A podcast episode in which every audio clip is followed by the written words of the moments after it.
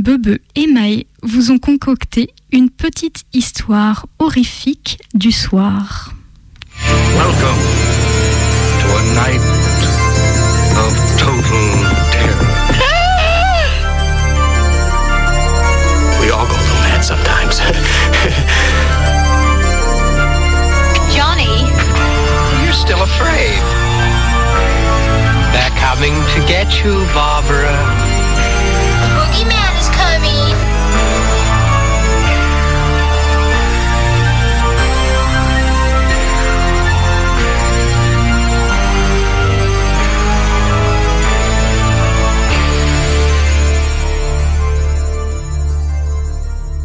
Attention, histoire à ne pas écouter la nuit.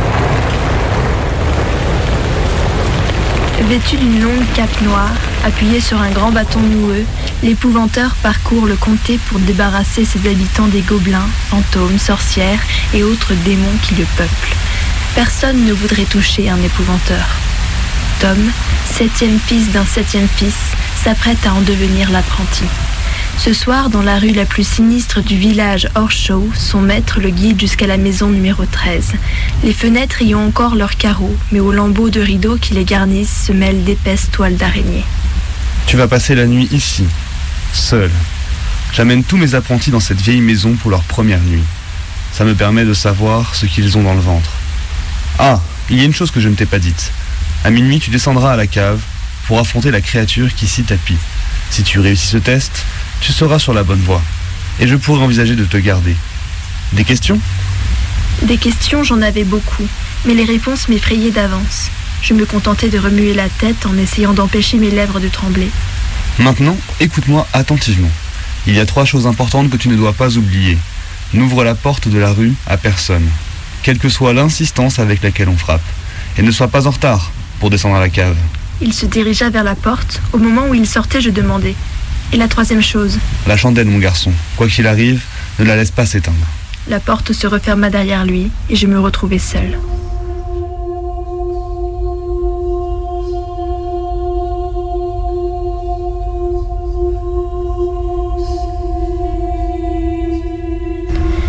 Je pris le chandelier avec précaution et entrai dans la cuisine.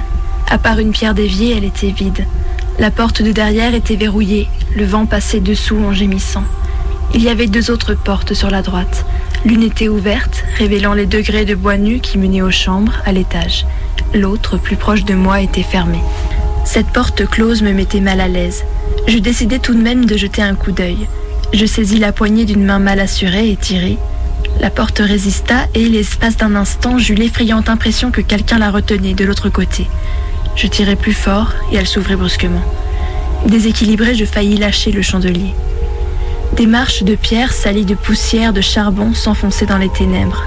L'escalier tournait vers la gauche, si bien que je ne pouvais apercevoir le fond de la cave. Le courant d'air froid qui en montait chahuta la flamme de la chandelle. Je claquai vivement le battant et retournai dans la pièce principale, fermant aussi derrière moi la porte de la cuisine. Je reposai le chandelier dans un coin le plus éloigné de la fenêtre. Une fois assuré que la chandelle ne tomberait pas, je cherchai le meilleur endroit pour dormir. Je n'avais guère le choix. Je n'allais certainement pas m'installer sur la paille humide. Je me roulai donc en boule sur le carrelage dur comme de la glace, et je fermai les yeux pour que le sommeil m'emporte loin de cette vieille maison sinistre.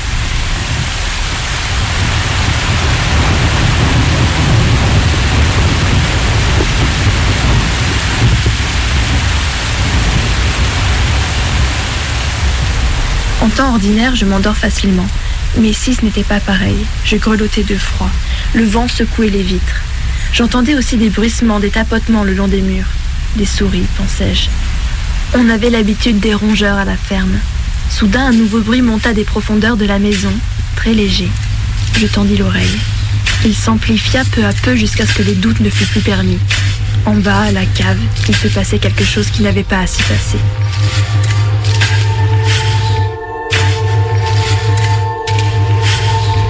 On creusait. Il y eut d'abord le tintement de métal sur la pierre, suivi du chointement d'une lame de bêche s'enfonçant dans la glaise. Cela dura plusieurs minutes, puis les bruits s'arrêta, aussi soudainement qu'il avait commencé. Le silence revint. Même les souris cessèrent leur cavalcade. La maison semblait retenir son souffle, et moi, je retenais le mien. Des coups sourds retentirent alors, à une cadence régulière. Cela se rapprochait. Des pas. Je sautai sur mes pieds, saisis le chandelier et me recroquevillai dans un angle, tout au fond de la pièce. Quelqu'un, chaussé de lourdes bottes, montait l'escalier de la cave. Quelqu'un avait creusé une fosse, en bas, dans le noir, et s'apprêtait à surgir. À moins que... Peut-être n'était-ce pas quelqu'un, mais quelque chose. J'entendais grincer la porte de la cave, les pas traverser la cuisine. Je m'aplatis contre un mur, me faisant le plus petit possible, attendant que s'ouvre la porte de la cuisine. Elle tourna lentement avec un craquement lugubre. Quelque chose pénétra dans la pièce. Un froid sépulcral qui me fit frissonner, un froid annonçant la proximité d'un être qui n'est pas de cette terre, un froid semblable à celui que j'avais ressenti sur la colline du pendu, mais pire encore.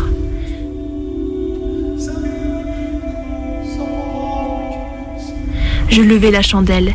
La lueur de la flamme projeta sur les murs et au plafond des ombres grotesques. D'une voix plus tremblotante que le chandelier dans la main, je demandai Qui est là? Il n'y eut pas de réponse. Même le vent au dehors s'était tu. Qui est là? répétai-je. Toujours pas de réponse.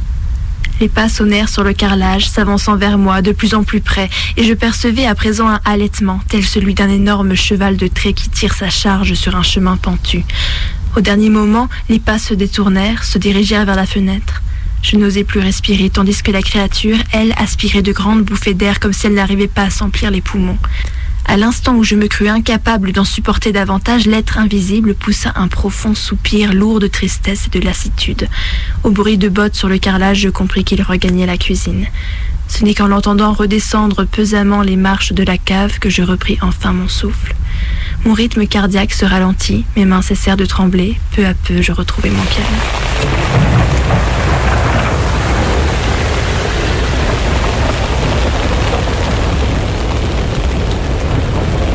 Je m'apprêtais à me réinstaller pour dormir, mais, comme le dit souvent mon père, les mauvais esprits ne connaissent pas le repos. Peut-être n'avais-je pas fait ce qu'il fallait. Toujours est-il qu'un nouveau bruit, bien que d'abord faible et lointain, me fit sursauter. On frappait à une porte. Il y eut un silence, puis j'entendis distinctement trois coups. Un autre silence, et trois autres coups résonnèrent plus près. Alors je compris. Quelqu'un parcourait la rue. Quelqu'un parcourait la rue, frappant à chaque maison, s'approchant peu à peu du numéro 13. Lorsque l'inconnu atteignit enfin la maison hantée, les trois coups retentirent avec une force à réveiller un mort. La créature de la cave allait-elle remonter pour ouvrir aux visiteurs Soudain, ma peur s'envola. Une voix m'appelait de l'extérieur, une voix que je connaissais bien. Tom, Tom, ouvre, laisse-moi entrer. C'était maman. J'étais si heureux de l'entendre que je courus vers la porte sans réfléchir. Dehors, il pleuvait toujours, elle devait être trempée. Dépêche-toi, Tom, Me pressait maman. ne me fais pas attendre. Ma main soulevait déjà le loquet quand la mise en garde de l'épouvanteur me revint en mémoire. N'ouvre la porte de la rue à personne, quelle que soit l'insistance avec laquelle on frappe. Mais pouvais-je laisser maman dehors dans la nuit? J'inspirais longuement et me forçais de raisonner. Le simple bon sens me disait que ce ne pouvait pas être elle. Pourquoi m'aurait-elle suivi jusqu'ici? Comment aurait-elle su que j'étais dans cette maison? De plus, elle n'aurait jamais entrepris seule un tel voyage. Jack ou mon père l'auraient accompagnée. Non, c'était autre chose qui attendait dehors, une chose sans main et cependant capable de frapper, une chose sans pied qui se tenait pourtant sur le trottoir. On cogna encore contre le battant, avec insistance, Laisse-moi entrer, Tom. supplia la voix. Pourquoi es-tu si méchant? J'ai froid, je suis mouillé, je suis fatigué. J'entendis des pleurs, et je fus alors certain que ce n'était pas maman. Maman était forte, maman ne pleurait jamais même dans les situations les plus douloureuses. Au bout d'un moment, les coups faiblirent, puis cessèrent. M'allongeant par terre, je tentais encore une fois de m'endormir. Je me tournais et me retournais sans trouver le sommeil. Le vent s'était remis à secouer les carreaux, les demi et les heures s'égrenaient au clocher de l'église. Bientôt il serait minuit. Juste après la demi de onze heures, la créature en bas recommença à creuser.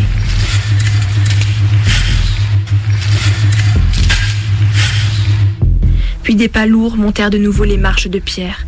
De nouveau la porte de la cuisine s'ouvrit et les bottes sonnèrent sur le carrelage de la salle. J'étais pétrifié. Seul mon cœur bougeait encore, cognant contre mes côtes à les briser. Et cette fois les pas ne se dirigèrent pas vers la fenêtre. Ils vinrent droit sur moi. Une main invisible me saisit par le col et me souleva, à la manière d'une chatte transportant son chaton. Un bras invisible s'enroula autour de mon corps, immobilisant mes bras, m'écrasant la poitrine. Je suffoquais comme un poisson hors de l'eau. On m'emportait vers la porte de la cave. Je ne voyais pas celui qui me tenait, j'entendais juste sa respiration sifflante. Je me débattis frénétiquement, car au fond de moi, je savais ce qui allait arriver. Je savais pourquoi on avait creusé une fosse. On allait me descendre dans cette cave par cet escalier obscur, et c'était une tombe qui m'attendait. J'allais être enterré vivant. Une terreur sans nom me submergea. J'aurais voulu hurler, mais aucun son ne sortait de ma bouche. Soudain, on me lâcha, je tombais lourdement je me retrouvais à quatre pattes devant l'entrée béante de la cave, le nez à quelques centimètres de la première marche. Mon cœur tapait si vite que je n'aurais pu compter ses battements. Je bondis sur mes pieds et claquai la porte, le corps agité de tremblement, je courus me réfugier dans la salle. J'entendis la cloche de l'église sonner au loin. Je comptais les coups. Minuit, l'heure d'affronter ce qui m'attendait en bas. À cet instant, je remarquai à la lueur d'un éclair de larges empreintes de pas sur le carrelage. Je pensais d'abord qu'il s'agissait de celles de l'épouvanteur, mais elles étaient noires, comme si les semelles qui les avaient laissées avaient été pleines de poussière de charbon. Elles sortaient de la cuisine, bifurquaient vers la fenêtre, puis repartaient d'où elles étaient venues, vers les profondeurs de la cave où j'allais devoir m'enfoncer. Lorsque j'ouvris la porte de la cave, un nouvel éclair illumina la cuisine. Je m'engageai dans l'escalier, levant le chandelier d'une main si tremblante que la lumière projeta sur le mur des ombres fantastiques. Tout en moi refusait de descendre. Mais si je ne réussissais pas le test, je n'aurais probablement plus qu'à repartir chez moi dès l'aube. J'imaginais alors ma honte d'avoir à raconter à maman ce qui s'était passé. Huit marches plus bas, je franchis le tournant. La cave m'apparut pas très grande, pleine de recoins obscurs que la flamme de la chandelle n'arrivait pas à éclairer. D'épaisses toiles d'araignée pendaient du plafond, voûtées telles des tentures déchirées. Des morceaux de charbon traînaient sur le sol en terre battue. Je contournais un tonneau de bière et une table bancale. Je distinguai alors quelque chose derrière un tas de cajots. D'effroi, je faillis lâcher le chandelier. C'était une forme sombre, ressemblant vaguement à un tas de chiffons. Il en sortit un bruit étouffé, régulier. Ça respirait.